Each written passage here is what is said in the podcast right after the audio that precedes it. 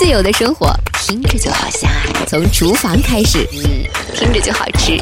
嗯，不会做饭的歌者就不是一个爱追剧的好酒鬼。我是小付老师，这里是由荔枝播客独家播出的《厨房麦克风》。厨房麦克风的饭友们，大家好，欢迎收听、收看新的一期《厨房麦克风》，我是小付老师，让我们从厨房开始，自由的生活。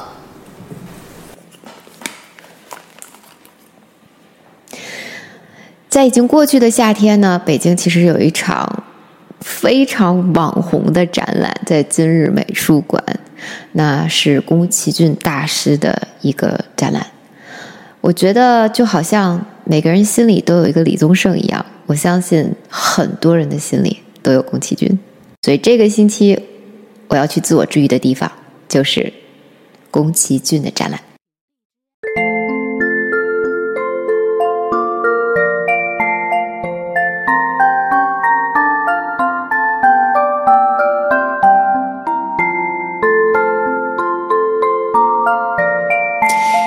厨房麦克风里要跟大家分享的菜谱呢，是油豆皮儿蒸蔬菜卷儿。把你的鲜的油豆皮放在温水里面，给它泡十五到二十分钟左右，泡软。泡的时候呢，我们来清理一下我们自己的蔬菜，把彩椒给它清洗干净之后切丝，魔芋丝呢也给它稍微分段一下变小。之后呢，我们往里面放一点豆芽。那我自己呢还放了一点腌制的萝卜丁。啊，你有其他的榨菜类的东西，咸口的想放也可以放进去。那么我们把把所有的东西除去萝卜丁以外呢，先放在油锅里面稍微炒一下，往里面放一点点的盐和胡椒粉，外加上一点素蚝油。这个是因为我吃素，所以我选的是素蚝油。那么最后呢，快关火之前，把辣萝卜丁放进去，搅拌均匀就可以关火了。这个时候呢，我们把我们的鲜豆皮拿过来之后，把你的菜放到你的鲜豆皮里面，包在靠近你的一边，给它卷起来，放到你的蒸锅上去蒸二十分钟就好了。其实我关注宫崎骏的时候，更多的点是因为爸爸吧。如果细心的饭友的话，一定会发现，其实我现在很多的事情都是和爸爸一起做的。嗯，教他做饭啦，教他使新的东西啦，教他玩微信啦，或者是说跟他一起教唱歌。我其实也跟很多人一样。在年纪很轻的时候，没有那么的想要跟父母黏在一起。到了现在这个年纪，又发现没有那么多时间和他们在一起。内心世界很长一段时间都被他身体状况的不好，然后我的忙碌，他的脾气越来越奇怪，纠结着，总觉得找不到任何的一个方式能跟我爸爸和解。但是我很喜欢宫崎骏。我记得我第一次看了《千与千寻》之后，就顺手去网上找他的纪录片。那部纪录片叫做《梦与狂想的王国》。这次展览的时候，其实也有出现这张海报，但是它翻译的是《梦与疯狂的王国》。我其实并不觉得宫崎骏是一个疯狂的人，我觉得他还是一个挺懂得克制的人。他有很多的想法，但是之所以他能把他的商业帝国做的那么的大，事实上，他的疯狂是要有自控力的。之所以这样子去说，是因为爸爸其实也是个很有才华的人，但是到了这个年龄段，他好像开始缺乏了一种自控力。我不知道是因为时代的进步，许多事情他跟不上了。还是因为他缺乏一点儿像宫崎骏那样子的自律。宫崎骏每天早晨起来，一定会准时的在九点钟的时候到达他的动漫工作室，然后到了晚上下班，准时的十一点钟要上床睡觉。每天的日程几乎是一模一样的。你看他白白的头发，然后微笑着的脸。不知道的是，他在其他地方接受采访的时候，他说：“其实我不是一个脾气很好的人，所以我的脸上才总挂着笑容。”你看，这不就是一个人，尽管内心无论有什么样的想法，都在想尽其他的办法，不停的去克制自己的一种行为我在陪伴爸爸的时候，其实发现，我不知道这是不是中国老人的一个特点。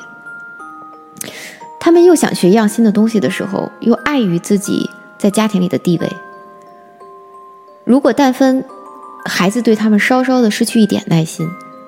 他们甚至会发脾气。一方面，他们想要学一些东西，想要丰富一下自己的生活；另一方面，遇上困难的时候，他们似乎又不大想和自己的儿女去求助。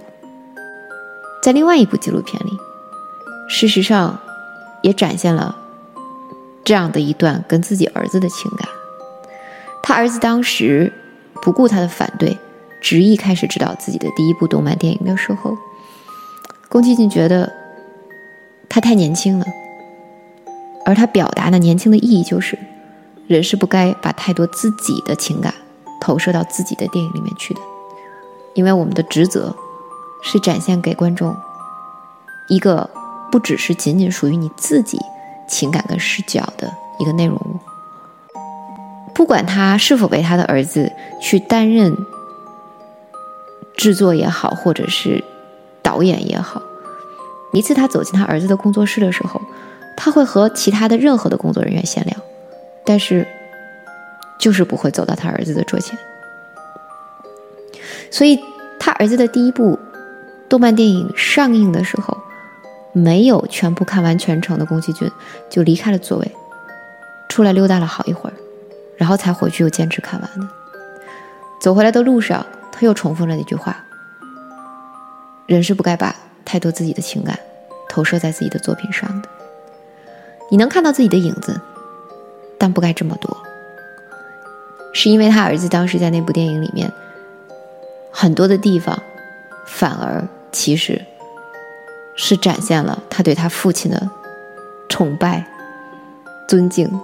还有一些复制感的东西。宫崎骏自己其实一生也一直都有一个心口上的凹陷吧。他其实自己在六七岁左右的时候，他母亲就被诊断有很严重的脊椎上面的疾病。是不能够下地的，不能够拥抱他的。所以，当第一次宫崎骏跟妈妈说：“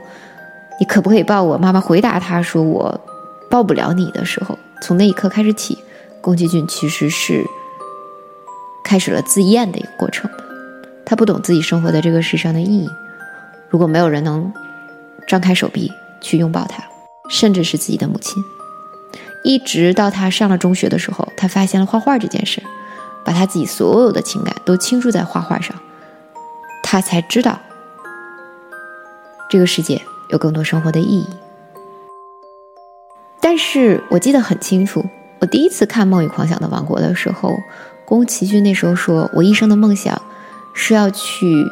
画给小朋友也可以看的动漫的电影。”但是到有着讲述他跟他儿子情感的这一部纪录片的时候，他说：“其实，我认为人生终其一生的意义，对我而言就是带给别人快乐。如果我做不到，我就没有活下去的意义。无论是哪一个，你都会发现他是那个更想给予跟付出的人。他没有在任何的采访之中透露自己的需求。”但是后来你才会发现，无论是在《千与千寻》里，还是在《龙猫》里，还是在《金鱼姬》里，你都能看到有一个隐藏着的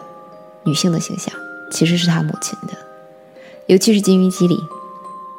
那个一直坐在轮椅上的，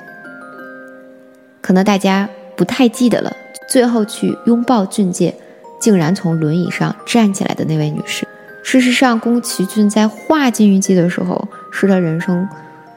最挣扎的时候。他一方面呢，也确实苦于他自己的创作，没有任何一部他的其他作品从销量到口碑能够超越《龙猫》。他在这件事情想要去挑战自己，但是却总是做不到。另外一方面，确实他去了一趟英国，看了一次展之后，他才发现。自自己在艺术方面细致的程度其实还差得很多。所以金鱼姬里不仅仅有他在艺术层面上对自己的一个挑战，有他最商业上面的一种野心，但更多的是他一直都想在这部电影里找到一个和他妈妈能够和解的出口。尽管妈妈那时候已经去世，所以他花了很长的时间去开始，又花了很长的时间去收尾，因为他不知道这个电影到最后的时候，究竟在轮椅上的那位女士该不该站起来去拥抱俊杰，而俊杰又该不该在那个时候有人肯拥抱自己的时候，他还愿意被他拥抱。所以，当我们看到那一幕。拥抱被彼此都接受的时候，事实上是宫崎骏先生在那一刻里，从心里终于和他的妈妈做了一个和解。很多的老年人越到自己生命的尾声的时候，心里有一把火，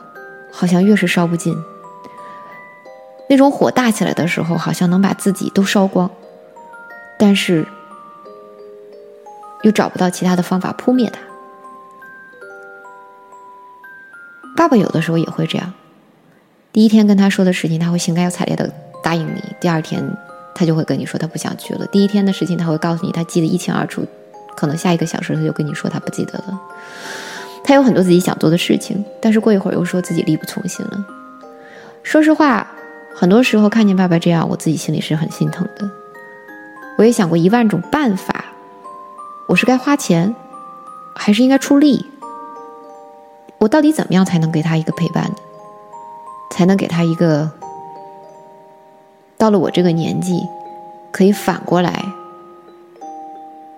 付出给他这样的一个行为呢？到最后，一直到去年，爸爸又一次嗯签了病危，然后推到急救室里，重新又做了一场大手术之后。我意识到，可能我确实到了一个时间，有些事情该放下。所以这也是为什么我现在开始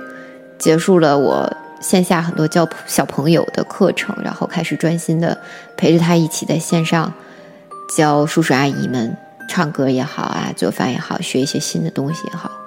一方面，我想这个是我自己选择的一种陪伴他的方式；另外一个。可能是我想要和他和解的一种方式，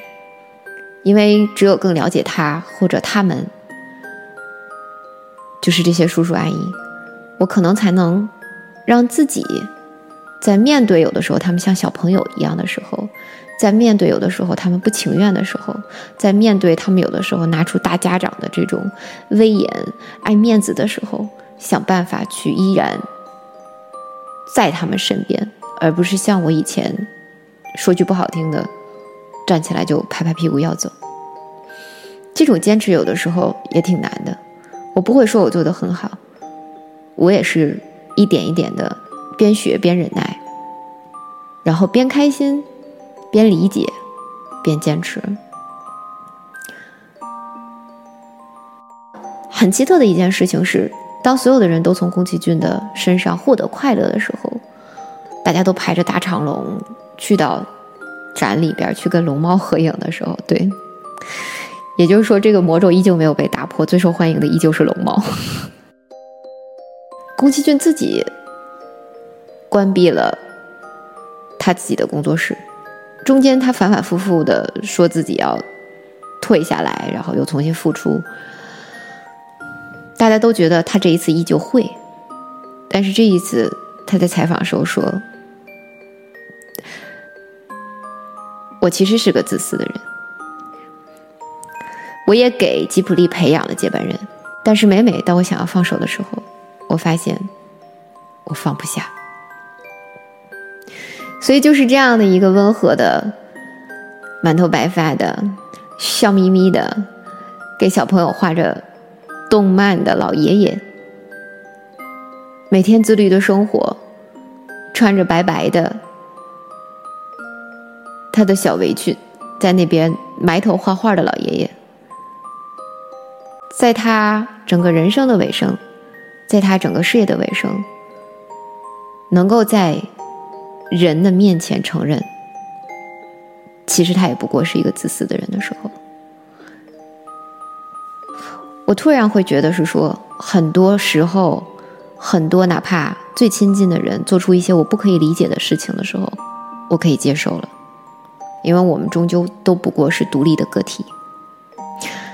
如果有时间，还是应该趁着展览结束之前再去看一看的，和龙猫合一合影，里边还是有非常多好玩的东西的。还有就是记得去了之后回来给自己做顿好吃的。我是小付老师，记得关注、点赞、帮忙转发，然后订阅一下我的厨房麦克风。我们下期节目见。啦啦比巴嘟，